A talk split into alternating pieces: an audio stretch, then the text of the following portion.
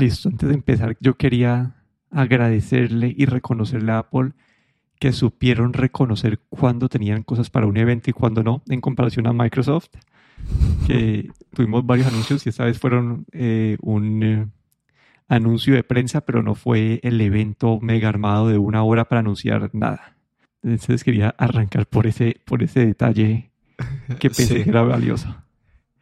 La verdad es que sí, no hacía falta hacer un evento para esto. Y listo, pero arranquemos que acá, empieza la confusión, el desastre, el desorden. arranquemos, yo quería arrancar por el Apple TV, que creo que es un poco más simple en lo que ha pasado.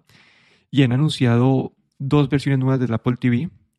Esta viene con el, el chip A15 Bionic. Le han quitado el ventilador, es decir, que la, caja, la cajita pesa ahorita como que la mitad y la han quitado como de altura como 0.2 pulgadas entonces eh, se ha reducido en tamaño. ¿Y qué, tiene de nuevo? Es, eh, tiene soporte para HDR10 Plus.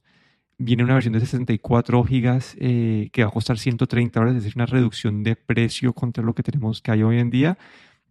Pero esta versión no tiene ni soporte para Thread ni puerto de Ethernet, solamente funciona con Wi-Fi. Y después está la versión de 128 GB que tiene soporte para Thread y tiene un puerto eh, de gigabit. Y por último, la otra actualización es que ya el control remoto viene con USB-C. Entonces, ¿qué pensaste vos de esto antes de que yo salte caja? Que hay, una, hay un pedazo que no entiendo mucho. Bueno, a, ver, aquí un, par de cosas. Es la bajada de precio en Europa apenas se ha notado. Eh, por, por, algún motivo, el, la versión básica o la versión de 64 GB vale 169 euros que creo que es casi lo mismo, no sé, 10 euros de diferencia o, lo mismo que valía el anterior. Así es que ahí no hemos notado, no hemos notado mucho esa bajada de precio. Y, y la segunda cosa es, es el puerto USB-C. El, el Apple TV viene sin ningún cable para cargar el control remoto, ¿vale? El control remoto ahora tiene el estándar USB-C.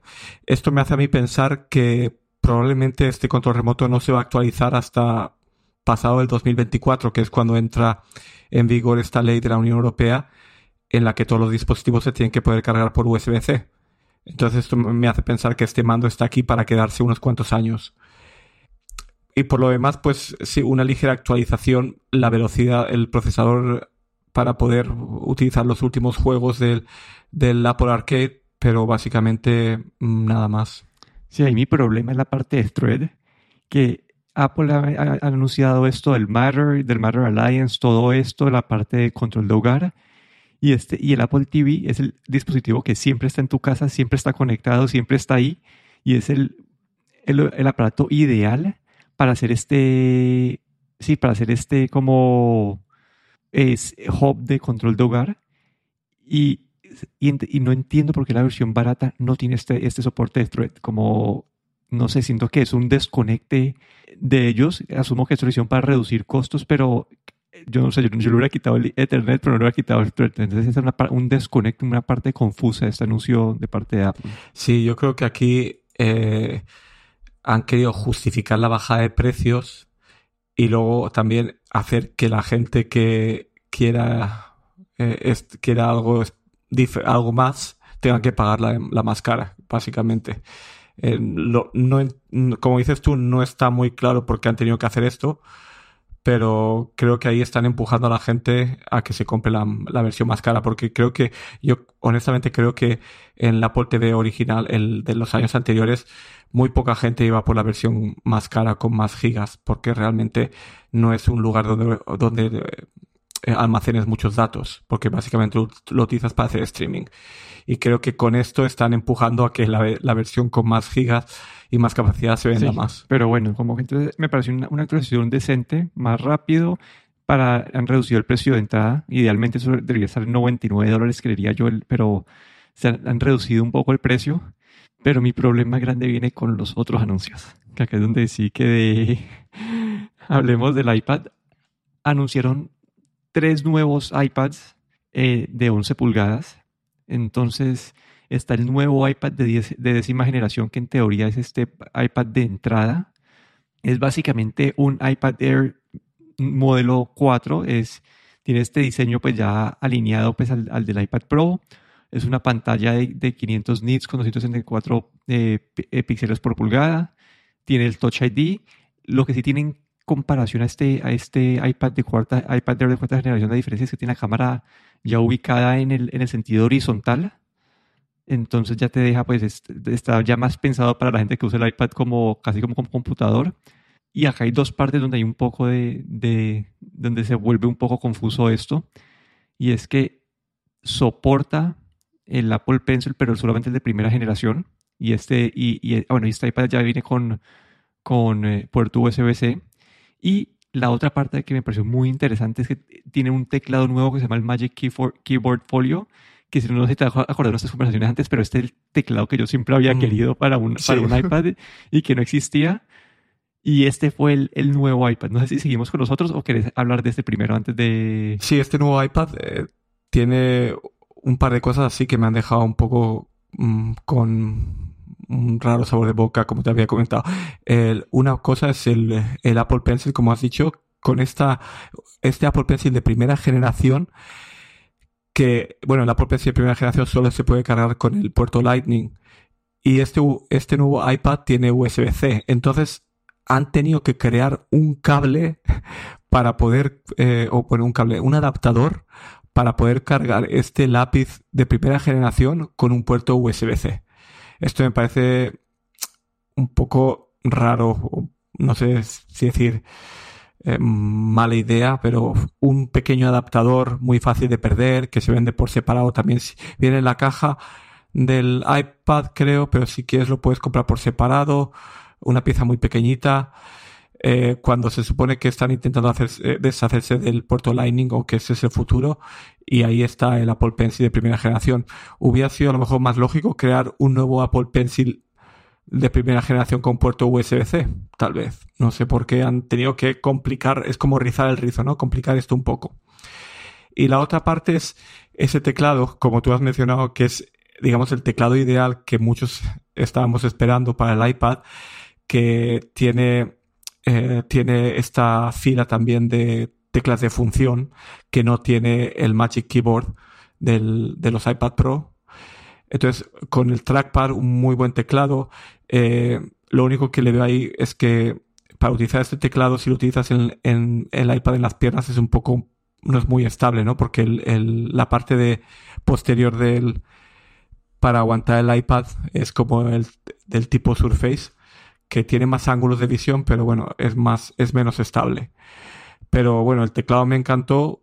Mm, el, lápiz no me gustó nada, entonces me ha dejado así como un poco mareado. Sí, y vale mencionar ahí que este es el, en teoría es el iPad nuevo de entrada y va a costar 450 dólares es decir, que son 120 dólares más que el, que el anterior de 330 y el anterior, lo el iPad de nueva generación, lo van a mantener en los 330 dólares. Entonces, sí, como que... Ahora yo, creo que ahorita, sí, ahorita podemos entrar en... Porque el problema no creo que sea de este iPad específico, sino que es cuando vemos, cuando ves la gama completa donde se, se genera la confusión.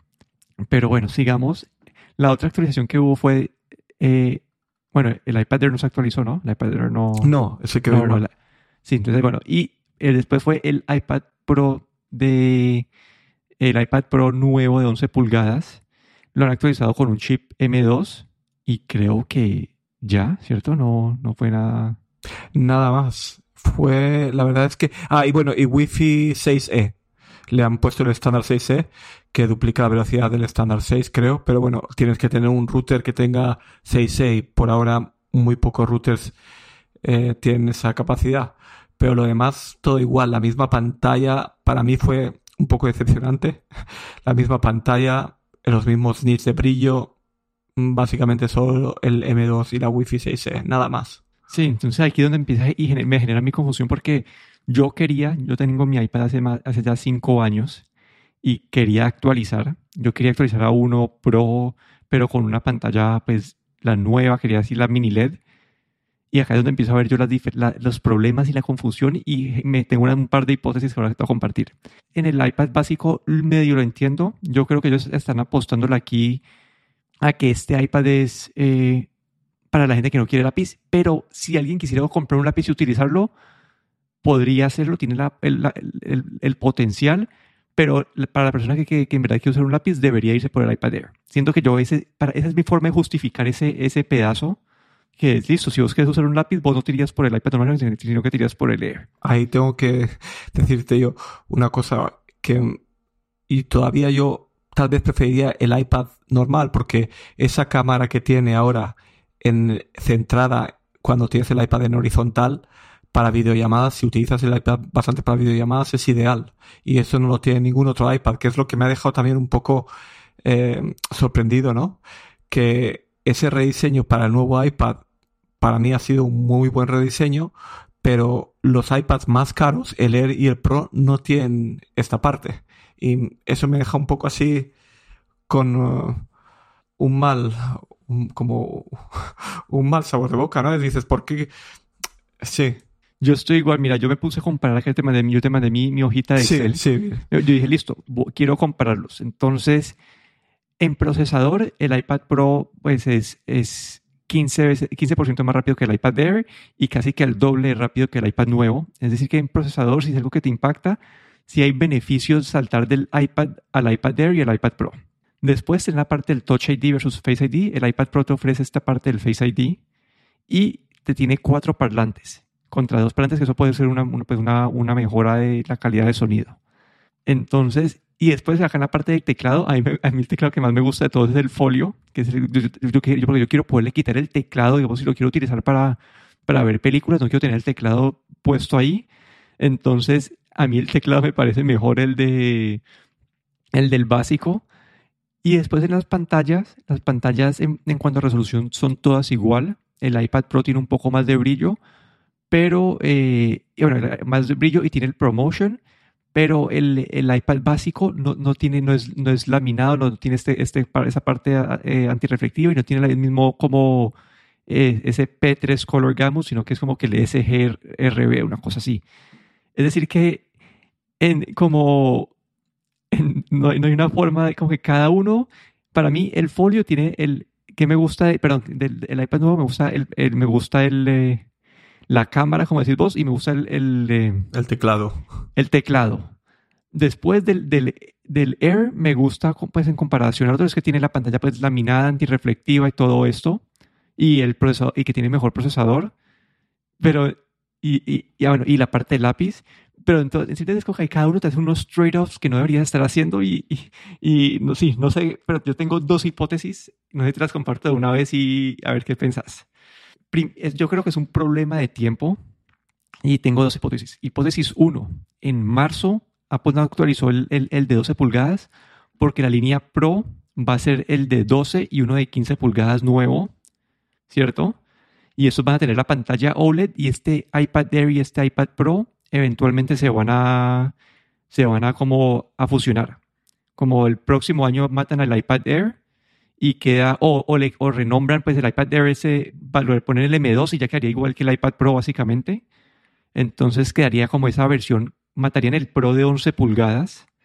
Entonces quedaría la línea que haría iPad, iPad Air de 11 pulgadas y después el iPad Pro de, de 12.8 y 15 pulgadas.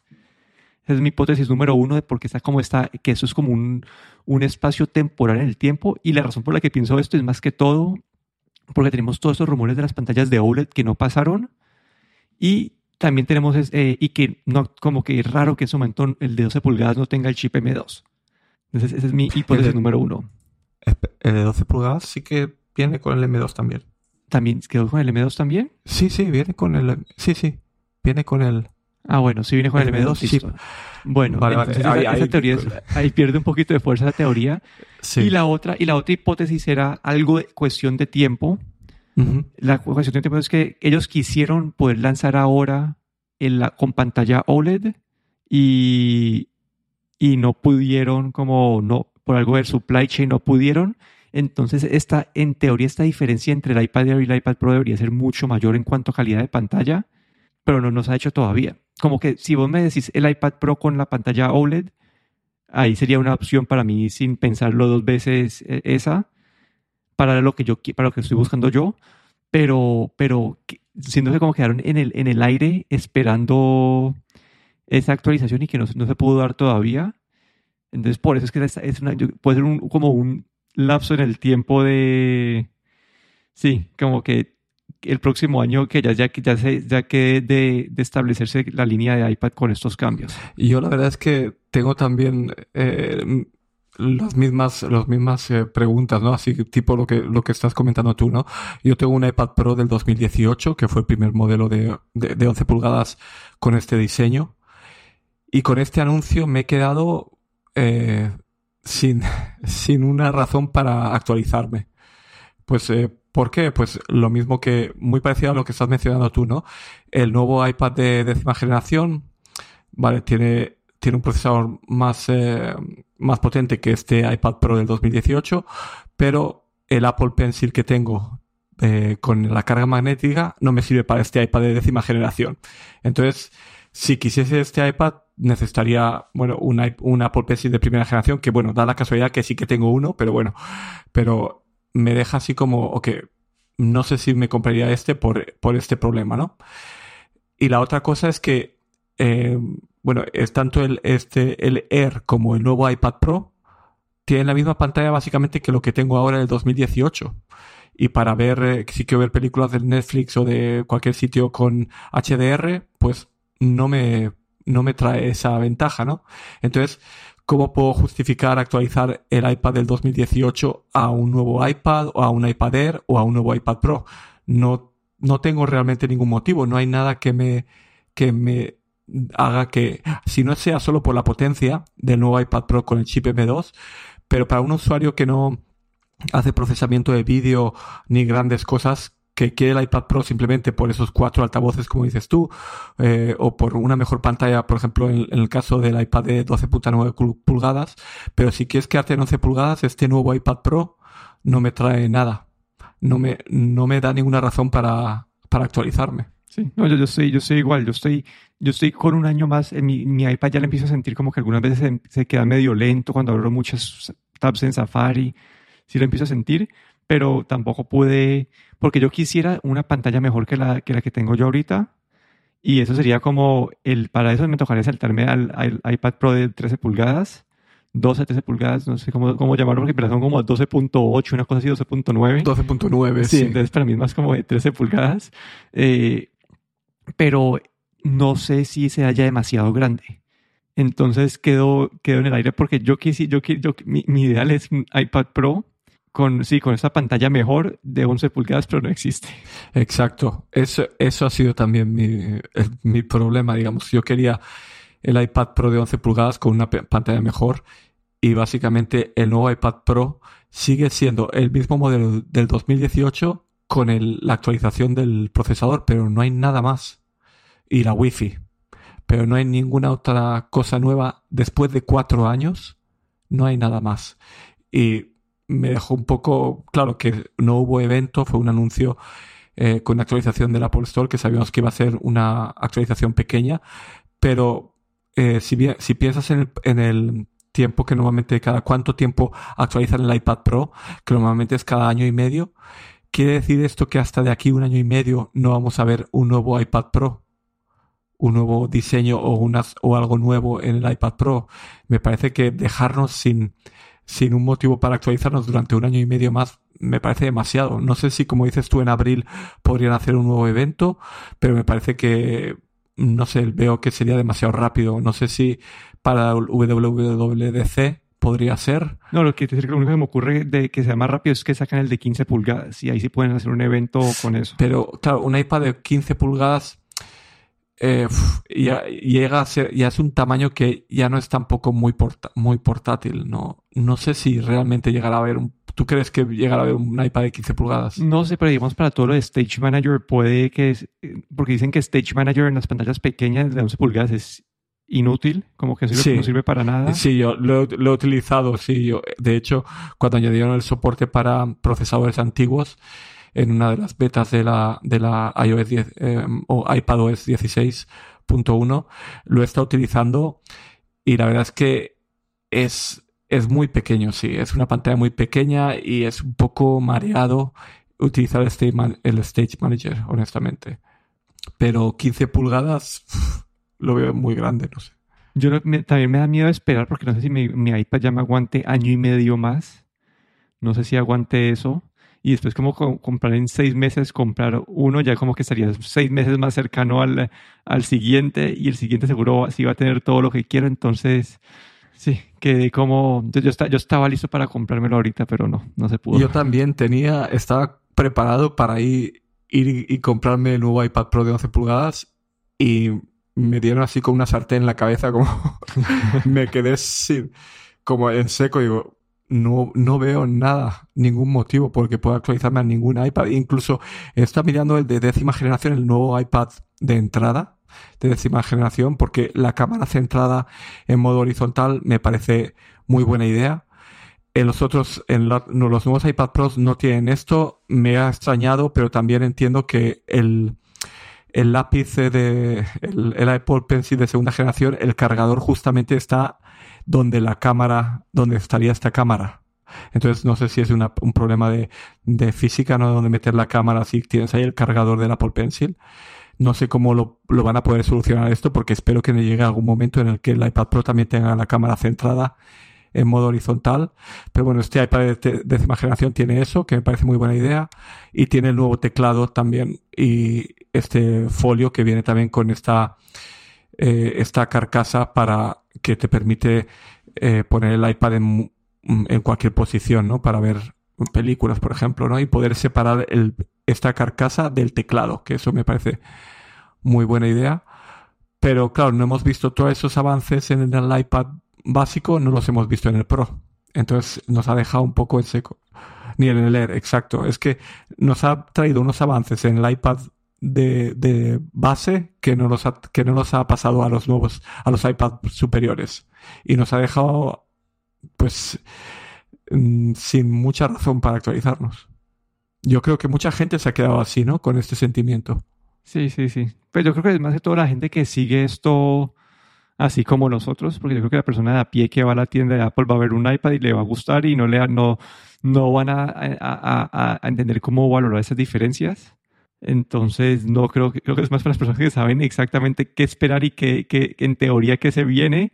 Y porque si, si, digamos, si nosotros en un mundo que fuéramos completamente, no, o no sé, que, que, el mini LED en el, en el, en el Pro de 12, de 12 pulgadas no existiera, vos en ese momento y, no, y no supieras, no, no supieras de los rumores de OLED y nada de eso, uno dice, listo, ahí sería diferente la, tu decisión en ese momento, pero pero sí, yo también quedé triste. Yo creo que por ahora me voy a aguantar con el mío. Yo también. Un rato a ver. Eso, o estaba viendo que hay, unos descuentos en los, en los de, en los Pro de M1. He visto eso. Pero sería el de 12 pulgadas y ya no, no, no puedo. Otra vez que 12 pulgadas me asusto con el tamaño. No, es, es demasiado para un iPad. Pierdes esa portabilidad del iPad de 11 pulgadas, claro. Habrá que esperar. Habrá que esperar. Pero bueno, ese fue nuestro resumen de los anuncios de Apple, no fue evento, anuncios de Apple y su confusa línea del iPad. Aquí me despido, Daniel Ronsoro. Y aquí, Hermo Ferrero.